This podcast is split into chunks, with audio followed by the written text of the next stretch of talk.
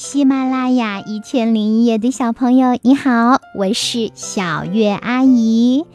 今天呀，我要来给你讲的故事是《水滴智斗饿狼》。王成，这个故事选自福建少年儿童出版社出版的幼儿寓言童话。有一天，水滴在空中散步。突然看见地上有一只狼正在追赶一只小羊，水滴觉得小羊太可怜了，就下定决心要帮助它。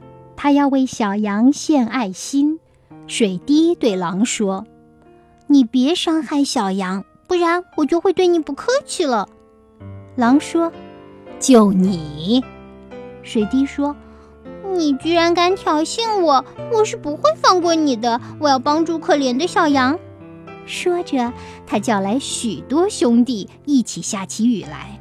狼说：“哈哈，真舒服，最好下的再大一些，让我痛痛快快洗个澡。”水滴很生气，他对狼说：“你等着吧，不要得意忘形，我有足够的信心打败你。”说着。水滴蒸发成水蒸气，并招呼无数小兄弟飞到了北极，变成了一个个鸡蛋一样大的冰雹。水滴们变成冰雹后，回到草原上，看见那只狼又在追杀小羊，便使劲儿地往狼的头上砸。妈呀！饶了我吧！狼只好放了小羊，连连求饶。他已经招架不住了。祝你有个好梦，晚安，宝贝。